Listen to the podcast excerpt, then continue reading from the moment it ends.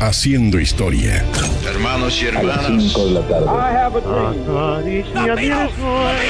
Amigos, de nuestra parte y de... Porque eres mía, porque no eres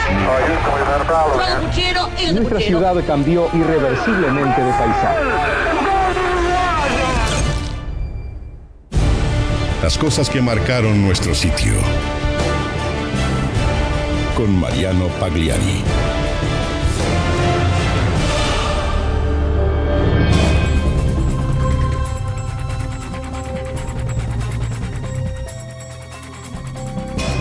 La historia tiene personajes importantes, pero un escalón más arriba están los fundamentales. Hoy es el turno de uno de ellos, quien a través de la ciencia se encargó de descubrir verdades válidas hasta hoy. Un francés que con ensayo y error, como método, desafió las leyes de lo que era conocido y aceptado en su momento. Nos referimos a uno de los protagonistas principales de la revolución científica que condujo a la consolidación de la química como ciencia. Pero que, a la luz de los hechos, analizados con el paso del tiempo, podemos afirmar que le tocó estar en el lugar y tiempo equivocado. ¿Por qué? Y como verán, lamentablemente perdió la cabeza. No, no, no, no se volvió loco. Ya conocerá el desenlace. Paciencia, acompáñenos en este recorrido histórico a la Europa del siglo XVIII que, por su declarada finalidad de disipar las tinieblas de la ignorancia de la humanidad mediante las luces del conocimiento y la razón, se llamó el de la Ilustración. Esta es la historia de uno de sus más notables impulsores. Antoine Lavoisier. À Paris, quand un amour fleurit, ça fait pendant des semaines deux cœurs qui sourient, tout ça parce que qu'ils s'aiment à Paris. Au printemps, sur les toits, les girouettes tournent et font les coquettes avec le Antoine. Laurent de Lavoisier nació en París el 26 de agosto de 1743. A la edad de 11 años empezó sus estudios en la escuela de élite, el Colegio de las Cuatro Naciones. Destacó por sus dotes en ciencias naturales, la cual estudió a fondo y por petición de su padre, también comenzó a formarse en Derecho. Desde muy joven comenzó a trabajar en la Ferme General, empresa que tenía a su cargo la concesión gubernamental por la recaudación de impuestos. Allí fue que conoció a Marie-Anne Pierrette Pauls, que en ese momento tenía solamente 13 años, hija de Jacques Pauls, uno de los copropietarios de la firma. Pero esa relación corrió peligro desde el principio.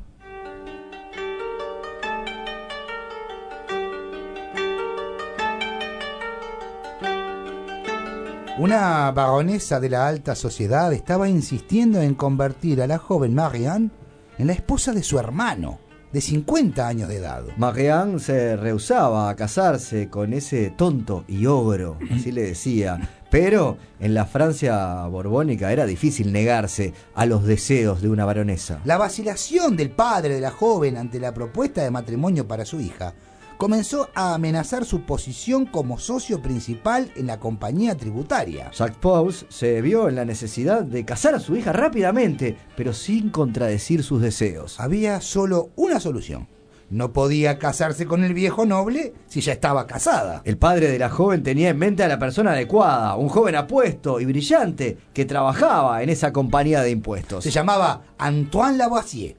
Tenía 28 años y ya se había hecho un hombre, porque además de buen empleado como recaudador de impuestos, había estudiado química. Por su trabajo en geología y su plan para proveer luz a las grandes ciudades, hacía ya tres años que el joven Lavoisier había sido electo miembro de la Academia de Ciencias de Francia. El joven aceptó la propuesta de casamiento y sin perder tiempo se oficializó el vínculo en una fastuosa ceremonia en diciembre de 1771.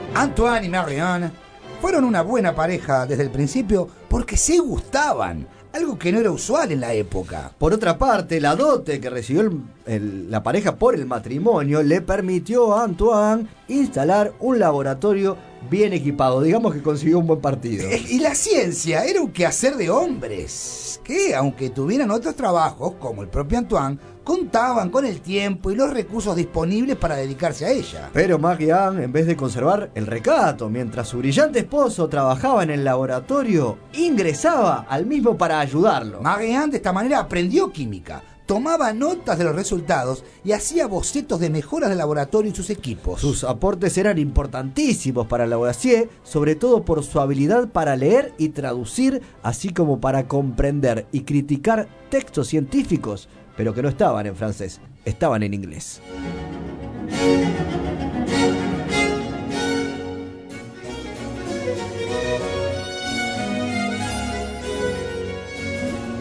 Antoine Lavoisier se convirtió en un reputado científico, pero además su buen nombre hacía que a la vez se desempeñara con buen suceso en diversos cargos públicos. En 1776 fue director estatal de los trabajos para la fabricación de la pólvora. Más adelante trató de introducir reformas en el sistema monetario y tributario francés. También colaboró en la modernización de los métodos de producción agrícola. Pero eran los nuevos métodos que aplicaban las investigaciones científicas en el plano de la química los que comenzaron a llamar la atención. Estos incluyeron algunos de los primeros experimentos químicos de estequiometría. La estequiometría se trataba del cálculo de las relaciones entre los elementos en el transcurso de una reacción química. Estequiometría, la OAC fue el primero en sistemáticamente pesar cuidadosamente los reactivos y los productos de una reacción química. Lo hacía en un recipiente de vidrio sellado resultando esto crucial en el avance de la química. De esta manera demostró que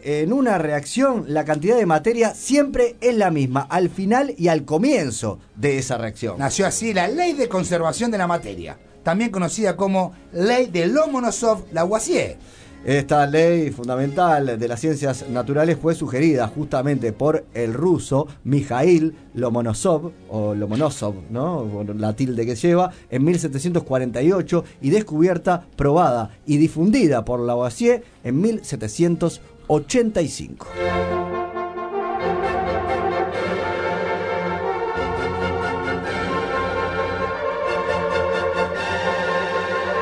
Escuchando a Handel, Lavoisier investigó la composición del agua y denominó a sus componentes oxígeno e hidrógeno. ¿Lavoisier escuchando a, Handel o nosotros? Estamos escuchando a Handel, que seguramente lo escuchaba porque era su contemporáneo. Esta es una, pequeña guiñada a los que más saben porque, porque la composición se llama agua. Exactamente. El experimento más importante de esta época tuvo que ver con la naturaleza de la combustión, descubriendo cómo y por qué se queman materiales como la madera.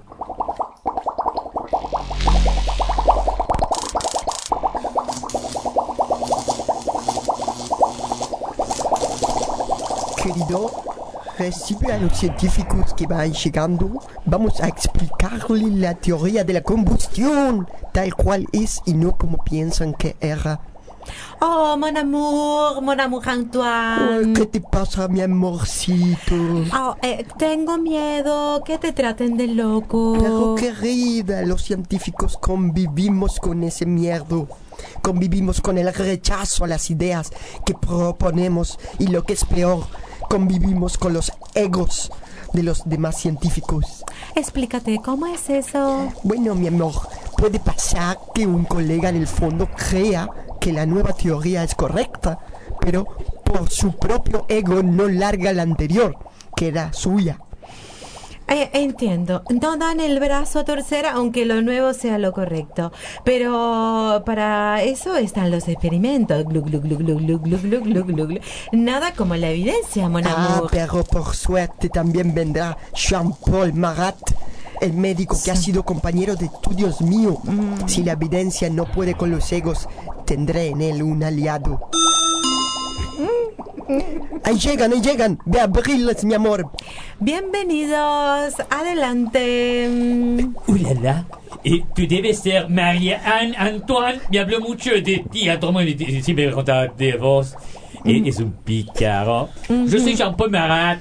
Claro, el médico compañero de estudios. Adelante, adelante. Sí, gracias. Buenas tardes. Yo soy Simón Laplace, astrónomo, físico. Estoy muy interesado en la teoría que él plantea, aunque todavía soy escéptico.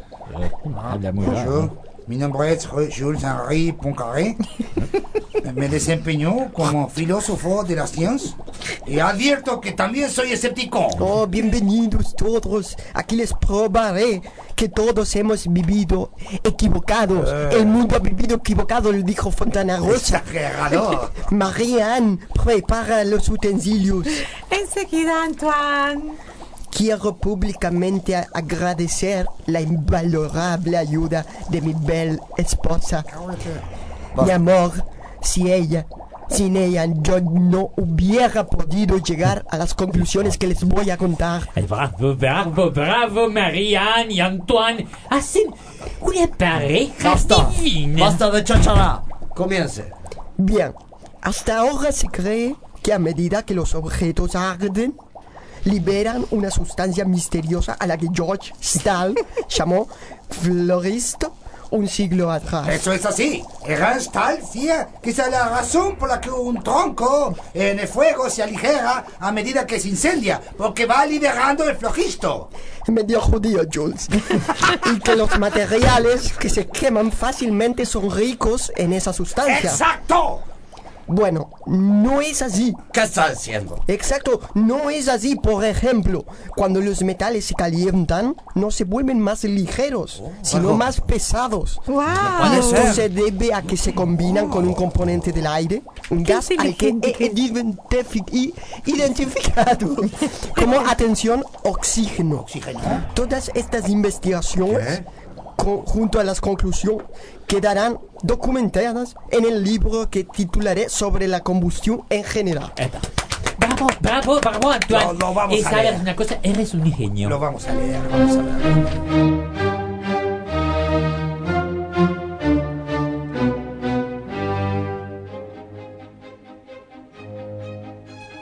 Escuchamos a Franz Joseph Haydn, otro de los músicos de la Ilustración, Lavoisier siguió estudiando el oxígeno y reveló el papel de este en la respiración de los animales y las plantas. Para eso, encerró a una cobaya durante unas 10 horas en una campana de vidrio que contenía oxígeno y midió el dióxido de carbono producido. Luego lo comparó con la cantidad de oxígeno consumido por un hombre tanto en actividad como en reposo. Con estos experimentos pudo mostrar que la combustión de compuestos de carbono con oxígeno es la fuente real del calor animal. Y además que el consumo de oxígeno se incrementa durante el trabajo físico. Estos descubrimientos de Lavoisier tuvieron gran impacto y quedaron registrados en su libro de 1783, Memoria sobre el calor.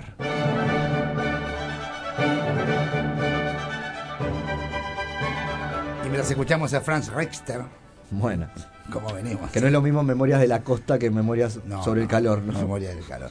Con suficiente evidencia a partir de la teoría del oxígeno y acompañado de tres renombrados científicos, Lavoisier presentó una nueva nomenclatura a la Academia de Ciencias en 1787.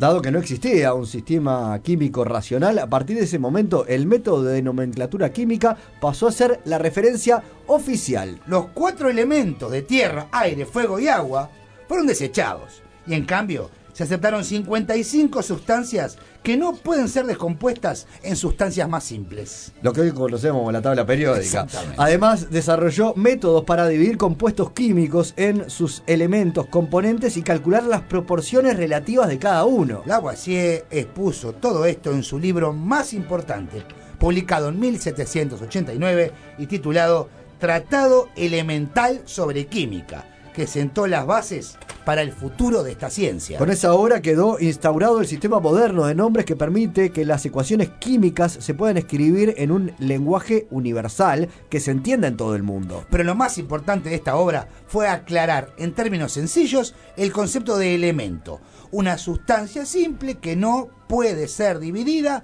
mediante ningún método de análisis químico conocido. Con esta sentencia, sencilla en apariencia, Lavoisier sentó las bases de la química moderna.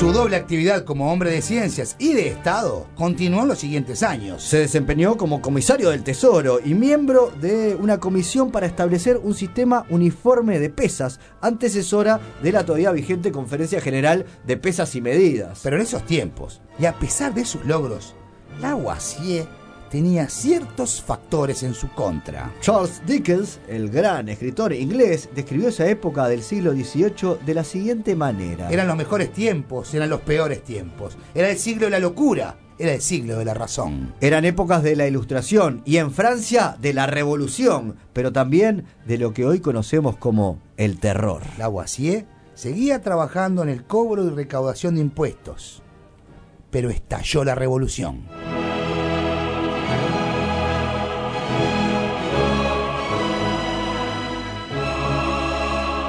Para la Revolución Francesa, los aristócratas y los recaudadores de impuestos eran considerados los peores enemigos del pueblo. ¿Para qué me habré casado con Marianne, no? Entonces, hasta el admirado científico Antoine Lavoisier era ambas cosas. Según varios historiadores, la denuncia del político revolucionario, convertido en político revolucionario, Jean-Paul Marat, quien había sido compañero de estudio de Lavoisier, selló el destino del químico. Marat era un médico reconocido en París, pero el simple ejercicio de la profesión no le alcanzaba y quería convertirse en científico. Unos años atrás había presentado un pormenorizado ensayo sobre la luz, acompañado y documentado con numerosos experimentos. Marat estaba confiado en que la Academia de Ciencias de París, de la cual su antiguo compañero Antoine Lavoisier era un médico destacado, le iban a reconocer como un científico vanguardista tras este experimento. El trabajo de investigación de Marat era extenso, bien presentado, por lo que la Academia designó una comisión especial para investigarlo. Esta comisión incluía, entre otros, al propio Lavoisier y también al entonces embajador estadounidense Benjamin Franklin.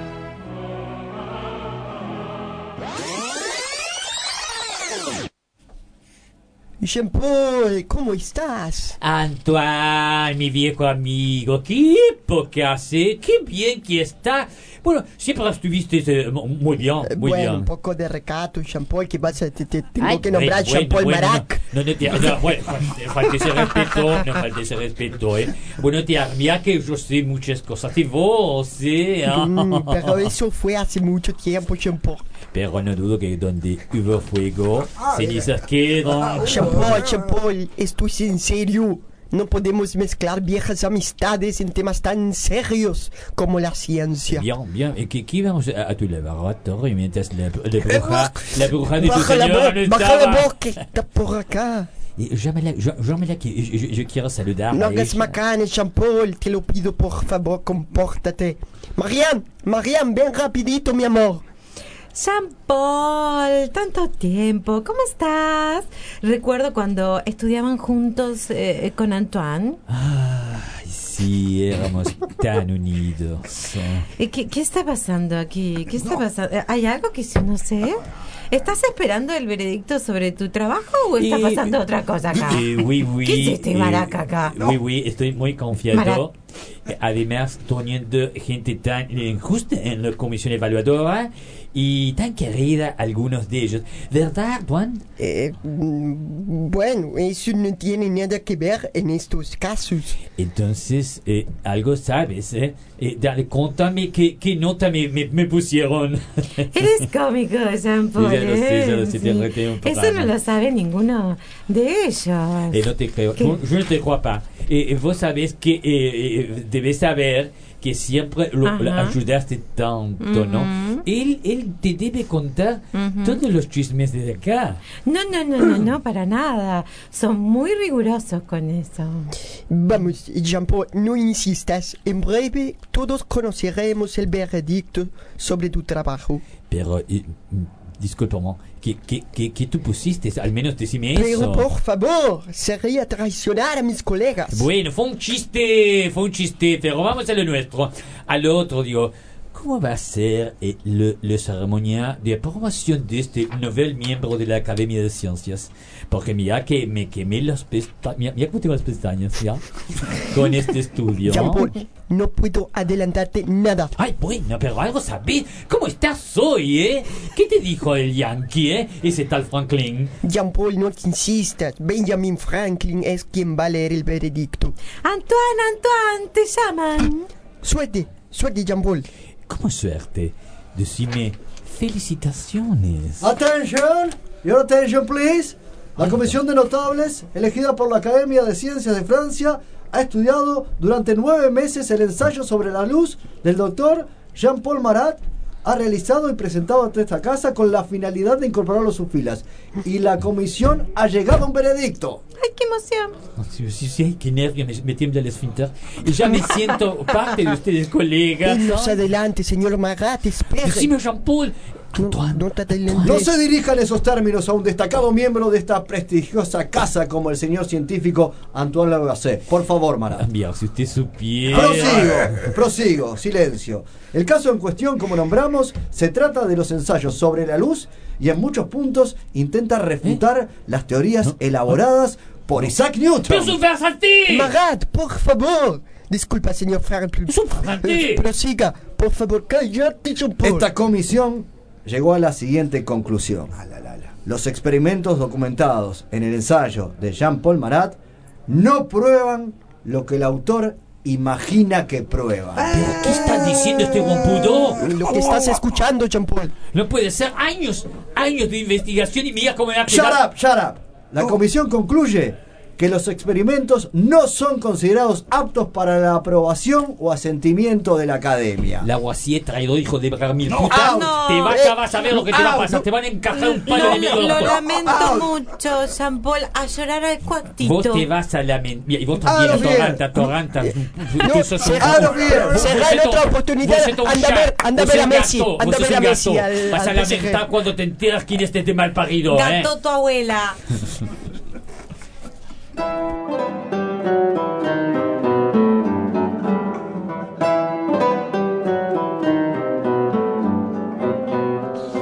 Las esperanzas de Jean-Paul Marat de que lo aceptaran como un científico más se desvanecieron. En su lugar, fueron reemplazadas por un profundo rencor contra la Academia de Ciencias de París. pero particularmente contra su viejo amigo Antoine Lavoisier, el que más argumentos en contra dio de todos los miembros de la comisión de notables. Marat guardó ese rencor hasta que estalló la revolución y habiéndose convertido en una figura poderosa de este movimiento, entonces descargó su revancha.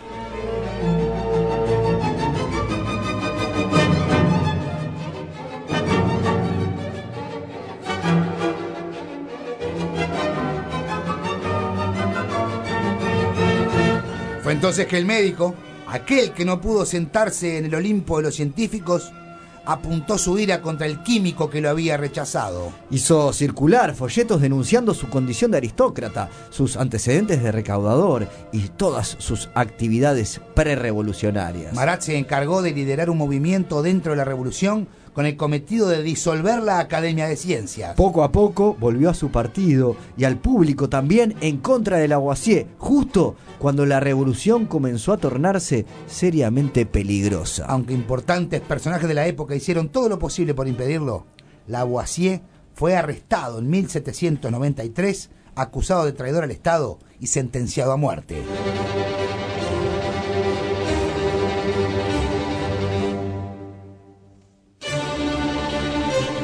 En el juicio contra Antoine Lavoisier se expusieron todos los trabajos y descubrimientos que el genio había realizado. Sus defensores blandían esto como razón para su perdón, ya que sus logros habían llevado a un avance inédito de la ciencia. Pero el presidente del tribunal pronunció una frase que se haría famosa. La República no precisa ni científicos, ni químicos, ni ningún tipo de sabio. No se puede detener la acción de la justicia.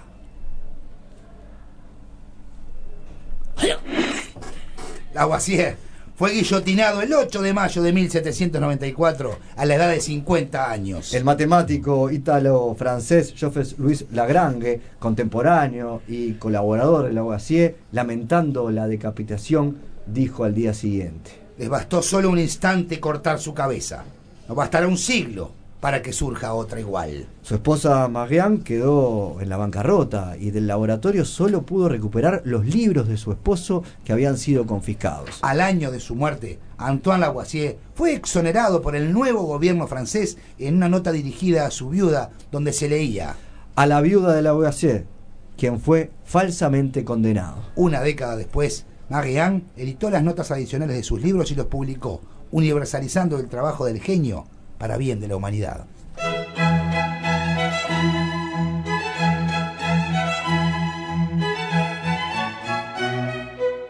Antoine Lavoisier publicó estudios sobre la oxidación, la respiración animal, el análisis del aire, la ley de conservación de la masa, la teoría calórica, la combustión, la fotosíntesis y demás. El conjunto de sus descubrimientos creó un sistema que le dio orden a los caóticos conocimientos de la alquimia. Es por esta razón que está considerado como el padre de la química moderna, cambiando para siempre la práctica y los conceptos de esta ciencia. Es uno de los 72 científicos cuyo nombre figura inscripto en la Torre Eiffel, además de que un cráter lunar en la Luna y un asteroide llevan su nombre. Pero lamentablemente la barbarie y el terror, camuflado de justicia, cortaron un flujo de sabiduría que nadie puede imaginar de qué nuevos avances se nos privó. El tiempo y su abnegada esposa pusieron algunas cosas en su lugar y el propio Lavoisier fue quien se encargó de quitarle algo de dramatismo a su desaparición prematura. Mientras estuvo cautivo antes de ser guillotinado, el químico le escribió a un primo. He tenido una carrera decentemente larga y sobre todo feliz, y creo que mi memoria será acompañada de algunos lamentos y quizás alguna gloria. ¿Qué más se puede desear? Este asunto probablemente me salvará de la inconveniencia de la vejez, así que moriré con buena salud. Así, quisimos poner a Antoine Lavoisier, el padre de la química moderna, en su sitio.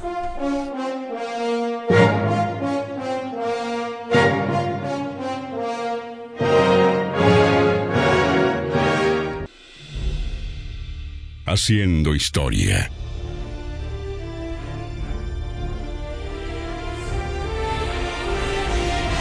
Lo que pasó, pasó.